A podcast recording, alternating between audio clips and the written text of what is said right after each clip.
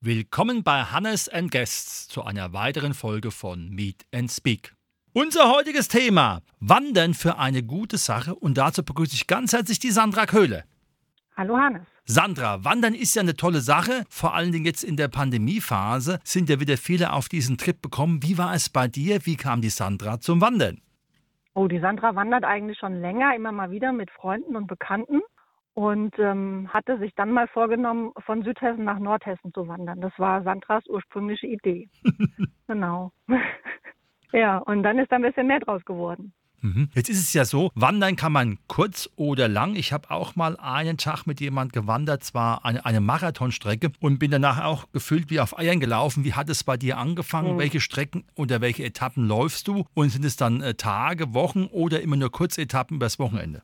Ja, wir laufen normalerweise immer nur so Strecken von, ich sag jetzt mal so 13 bis 18 Kilometer. Das sind so eigentlich unsere Tagesetappen und auch immer nur ein, maximal zweimal am Wochenende. Und ja, also die letzten Jahre, zwei Jahre jetzt während der Pandemie war es immer so, dass wir uns so einmal im Monat getroffen haben, so eine kleine Gruppe und dann sind wir so 15, 16 Kilometer gewandert. Das sind so meine ursprünglichen Strecken, mit denen ich normalerweise unterwegs bin. Mhm. Ja. Jetzt ist es ja so, dass man zwar in der heutigen Turnschuh-Generation mit Jeans und Turnschuh loslaufen kann, aber was ist auf oder was ist beim Wandern zu beachten, wenn man solche Strecken bewältigen will und zwar am Ende auch noch gesund rauskommen möchte? Ja, das kann ich jetzt eher sagen wie vorher. Ich bin ein bisschen unbedarft rangegangen. Ich habe meine normalen Wanderschuhe angezogen und meine normalen Wandersocken. Weil ich scheppe Füße habe, hatte ich auch Einlagen drin, aber hatte die drei Komponenten vorher nicht aufeinander abgestimmt. Das heißt, ich war dann in Frankfurt und hatte, hatte schon Hackfleischfüße. Das sollte man beachten, wenn man lange Strecken läuft, dass man das Material wirklich vorher gut einläuft und zwar alles zusammen. Mhm. Ja, also ich muss sagen, im Nachhinein Socken waren ganz wichtig.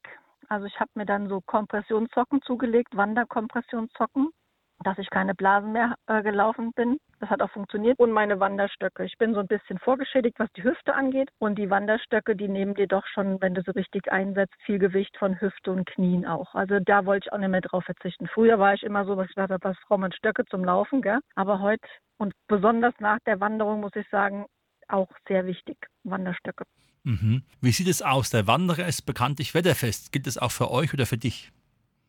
Ja, ja, tatsächlich. Also ich muss jetzt nicht loslaufen, also in normalen Freizeit, wenn ich weiß, es schüttet den ganzen Tag. Aber während der Wanderung war mir das Wetter letztendlich egal. Ich hatte mir so ein Poncho besorgt und es ist dann auch wirklich so, wenn du im Wald läufst, kriegst du ja doch nicht so viel Regen ab. Gell? Und die meisten Strecken waren ja im Wald gewesen. Ich hatte auch nur vier, fünf Tage Regen und daher war ich auch ganz, ganz glücklich darüber. Mhm.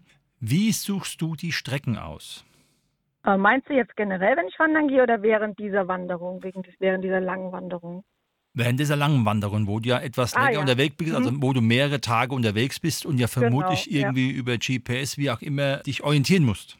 Genau, genau. Also da war es so gewesen, dass ich ja ursprünglich wollte ich einfach nur von zu Hause nach Kassel laufen und hatte dann die Idee, das ja über die Polizeipräsidien ähm, zu lenken also so einen schönen Schlupp einmal durch Hessen und dann habe ich mal die Kilometer zusammengepackt in eine Tour und dann kam es auf 415. Mhm. Und dachte, okay, das muss irgendwie aufteilen und habe das alles in Komoot überspielt, das ist so eine Wander-App. Und da kannst du dann Mehrtagestouren draus machen. Da kannst du dann angeben, wie viele Kilometer oder wie viele Tage willst du laufen. Und ähm, ja, wenn ich das hätte in den 15 Kilometer Etappen laufen wollen, dann wäre ich jetzt wahrscheinlich heute noch unterwegs. Deshalb sind die Etappen etwas länger geworden. Ich habe dann gedacht, okay, du musst da ein bisschen, so eine Challenge muss es ja sein. Es muss ja auch irgendwo mal ein bisschen wehtun. Und dann dachte ich mir so 20 bis 25 am Tag und alle paar Tage mal Pause. Das sollte sogar für mich machbar sein. Mhm. Ja, es hat dann schon wehgetan, aber es war machbar. Jetzt haben wir ja den Titel genannt Wandern für einen guten Zweck. Das heißt also, du machst es nicht nur für deine Beine, Fitness und für das Bewegen in der Natur, sondern es steckt noch ein tieferer Sinn dahinter.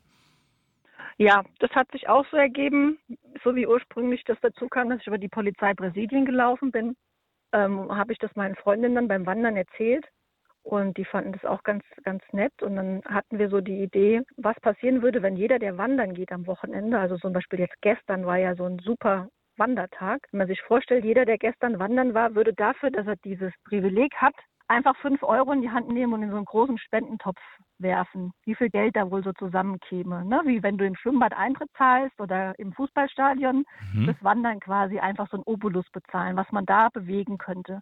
Und ähm, ja, und in dem Zusammenhang kam ich dann auf die Idee und habe gesagt, hier, wenn ich da wandern gehe, da könnte ich ja dann auch von den Leuten unterwegs, die ich so treffe, die wandern, ansprechen und auch Geld sammeln ja, das war so, da, so kam es dazu. So kam ich auf die Idee mit der Spendenwanderung. Mhm. Letztendlich habe ich kaum Wanderer getroffen, muss ich sagen. Das wundert mich so ein bisschen. Also ich war tatsächlich auf diesen 19 Etappen. Außer den Leuten, die mit mir gelaufen sind, habe ich vielleicht insgesamt 20 Wanderer gesehen. Äh, das fand ich ein bisschen merkwürdig, weil es war eigentlich immer schönes Wetter. Aber ich habe ja ganz viele tolle Kollegen und Freunde, die gespendet haben. Und dadurch, dass es durch die Presse gegangen ist, auch ganz viele fremde Leute, die gespendet haben. Mhm. Und dann war es doch sehr, sehr erfolgreich. Was ist denn insgesamt zusammengekommen und wohin sollen diese Spendengelder gehen? Also Stand heute haben wir 13.500 Euro. Und die Spenden habe ich ja gesammelt einmal über dieses ähm, Konto bei der Aktion Deutschland hilft mit dem Stichwort Wanderherz. Das Geld wird von der Aktion Deutschland hilft an die Hochwasseropfer vom Hochwasser 2021 in Deutschland verwendet. Also die geben das an ihre Hilfsorganisationen, die ähm, in ihrem Bündnis sind. Und ähm, die anderen Spenden wie Barspenden und ähm, über PayPal, was ich gesammelt hatte, das geht an den Verein Bergstraße hilft im Ahrtal e.V. Das sind Bergsträser Unternehmen, die ehrenamtlich im Ahrtal tätig sind und dadurch ihre Unkosten und Materialkosten decken. Also die bringen es quasi direkt ins Ahrtal und setzen es da vor Ort um. Mhm. Wie viele Tage ja. warst du insgesamt unterwegs? Also ich war ähm, 23 Tage unterwegs, war vom 3. September bis zum 26. September unterwegs. Mhm. Ähm, bin 19 Tage gelaufen und hatte fünf Ruhetage oder fünf Ruhenächte, ja. Mhm. Genau. Und hast du, dann, hast du dann in einer Zelle bei einer Polizeistation übernachtet oder dann doch eher in einer Jugendherberge oder Hotel? Oh, jetzt Zelle hätte ich jetzt nicht gebraucht. Ich habe aber tatsächlich im PP Mittelhessen in einem IPA-Zimmer geschlafen. Das ist so ein ähm, Polizeiverein, die haben da so einen eigenen Raum, da konnte ich unterkommen. Ähm, und ansonsten habe ich bei Kollegen Unterkunft gefunden und ähm, habe mir Hotelzimmer genommen oder ein Motelzimmer. Es war ja auch mein Urlaub und ähm, ja, da wollte ich auch schon ein bisschen komfortabel unterkommen und nicht im Zelt schlafen oder im Wald. Das machen ja auch viele Wanderer, die im Wald schlafen. Also höchsten Respekt davor. Wenn ich im Wald eine Nacht schlafen würde, würde ich nie wieder weiterlaufen. Von daher bin ich doch ein bisschen zu komfortabel. Wenn jetzt jemand sagt, das ist natürlich eine gute Aktion, ich möchte noch was spenden, wo muss er sich hinwenden? Wo kann er sich darüber informieren? Also ich habe einmal, ähm, na, wie heißt das, Accounts in Facebook und Instagram, Wanderherz, beziehungsweise Wanderherz Sandra Köhler, da kann man mich finden. Und da gibt es dann auch Informationen, wo man noch weiter Geld hinspenden kann. Also Kontoverbindung von Aktion Deutschland hilft oder halt die PayPal-Adresse. Sehr schön. Jetzt bist du ja ein Mensch, der viel unterwegs ist, auch zu Fuß. Da kann ich mir gut vorstellen, dass du auch noch weitere Pläne hast. Gibt es da schon einiges, was die Sandra in der Schublade hat zum Thema Ich laufe für eine gute Sache? Ja, die Sandra hat so die Idee, vielleicht im Winter so eine Wander-Challenge zu machen, so eine virtuelle, dass sich die Leute anmelden können und wir wandern zusammen ganz viele Kilometer und machen so eine Art Obolus, den man dann wiederum ans Ahrtal spendet. Mhm. So was in die Richtung. Da habe ich so ein paar Ideen. Da muss man mal in die Umsetzung gehen. Sehr schön. Ist es so, dass du auch schon mal vor Ort warst und hast geschaut, was mit den Spendengeldern passiert ist? Nein, weil die habe ich ja jetzt erst gesammelt, aber ich war schon mal vor Ort im Ahrtal, habe mir die Situation da angeschaut, habe mich da von Kollegen mal rumführen lassen und ähm, die hatten mir uns das ganze Ahrtal quasi einmal gezeigt, was sehr erschreckend war, also wie es da immer noch aussieht. So kannst du dir vorstellen, jedes Erdgeschoss ist wie in einer Geisterstadt, also nicht bewohnt und im Rohbau. Das fanden wir, mein Mann war damals mit gewesen, sehr ähm, erdrückend. Ja, und ähm, wir werden jetzt am Wochenende wieder hinfahren und ähm, symbolisch den Scheck von der Wanderung übergeben an den Kollegen. Ja.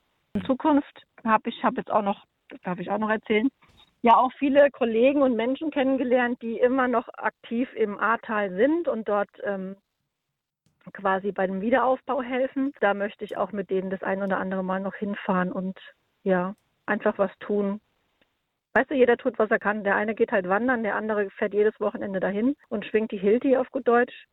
Und ähm, ja, wenn wir uns alle so ein bisschen motivieren, dann kommt es, glaube ich, da auch ganz gut an im Ahrtal.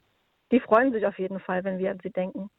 Sehr schön und auch sehr beeindruckend, weil das hat ja dann doch nicht nur mit einer energetischen Leistung zu tun, sondern es hat auch was damit zu tun, dass man Menschen dafür begeistern soll, die auch dann gerne sagen, okay, das ist eine gute Sache, da mache ich auch gerne meinen Geldbeutel für auf. Genau. Wie gesagt, der eine wandert, der andere hat vielleicht mal 10, 20, 30 Euro übrig und sagt, ja, kann ich mich daran erinnern, Ahrtal war nicht nur letztes Jahr, sondern ist immer noch ganz fürchterlich. Und ähm, ja, das war so meine Intention auch, einfach nochmal dran zu erinnern. Und die Reaktionen aus dem Ahrtal, also da haben sich dann auch einige Leute gemeldet, die vor Ort sind und die es auch gut finden, dass man einfach nochmal dran erinnert. Die fühlen sich halt so ein bisschen vergessen in der jetzigen Situation, ja. Da kam erst der Ukraine-Krieg, jetzt hat mehr oder weniger jeder seine eigene Krise. Ja, wie komme ich über den Winter? Wie zahle ich meine Heizung? Im Ahrtal, die haben teilweise nicht immer Heizung, geschweige denn ein Haus um die Heizung rum, ja. Da muss man sich halt mal so vor Augen führen, mitten in Deutschland ist durchaus bekannt. Der Toni Seiler hat ja auch so eine Aktion, wo er einfach auch hofft, dass es nicht vergessen wird, im Ahrtal die Menschen ja. zu unterstützen. Und dementsprechend ist es auch lobenswert und bewundernswert, was du da in der Richtung im wahrsten des Wortes erläufst. Dankeschön. Jetzt nochmal zum Abschluss. Wie und wo kann man die Sandra finden, wenn man sagt, das ist wichtig, was sie macht, das will ich unterstützen oder ich möchte auch gerne dabei sein? Ja, wie gesagt, über Facebook und Instagram, über meine Accounts. Ansonsten kann man vielleicht über euer Radio noch irgendwie die Informationen auch schriftlich steuern. Map macht's möglich. ja, la. Liebe Sandra, herzlichen Dank, dass du heute uns Einblicke gegeben hast in diese wunderbare, ich sage jetzt mal Laufarbeit. Das war heute unser Thema Wandern für einen guten Zweck. Für die Menschen im Ahrtal, Sandra Köhler, herzlichen Dank und weiterhin viel Erfolg. Danke dir für das liebe Gespräch, Hannes.